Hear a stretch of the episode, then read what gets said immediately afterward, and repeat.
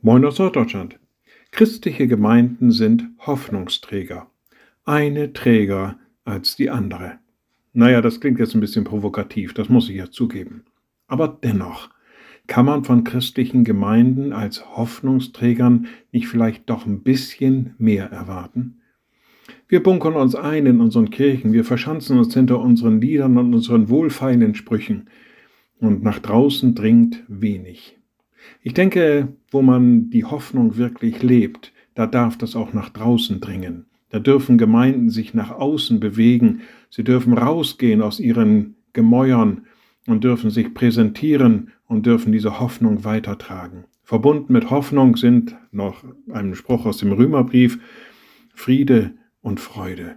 Und ich denke, das wäre doch toll, wenn wir das schaffen würden, als christliche Gemeinden so voller Hoffnung zu sein, dass wir Frieden und Freude in unsere Umgebung hineintragen, dass sie spürbar werden und nicht, dass wir immer noch träger werden, immer noch weniger machen, immer noch weniger uns äußern, vielleicht auch öffentlich äußern, dass Friede, Freude und Hoffnung in diese Welt eingekehrt sind und dass wir durch den Geist belebt immer wieder neu davon Zeugnis geben können.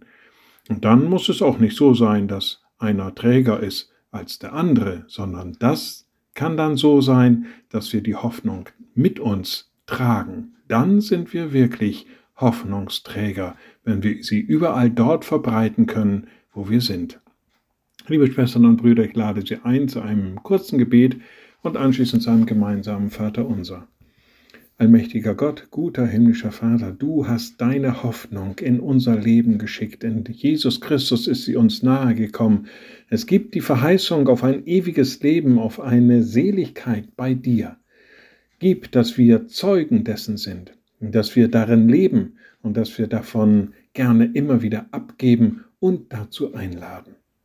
Und wir beten gemeinsam, unser Vater im Himmel, dein Name werde geheiligt dein Reich komme, dein Wille geschehe wie im Himmel so auf Erden. Unser tägliches Brot gib uns heute und vergib uns unsere Schuld, wie auch wir vergeben unseren Schuldigern. Und führe uns nicht in Versuchung, sondern erlöse uns von dem Bösen, denn dein ist das Reich und die Kraft und die Herrlichkeit in Ewigkeit. Amen. So seid gesegnet, bleibt behütet und bleibt gesund. Tschüss.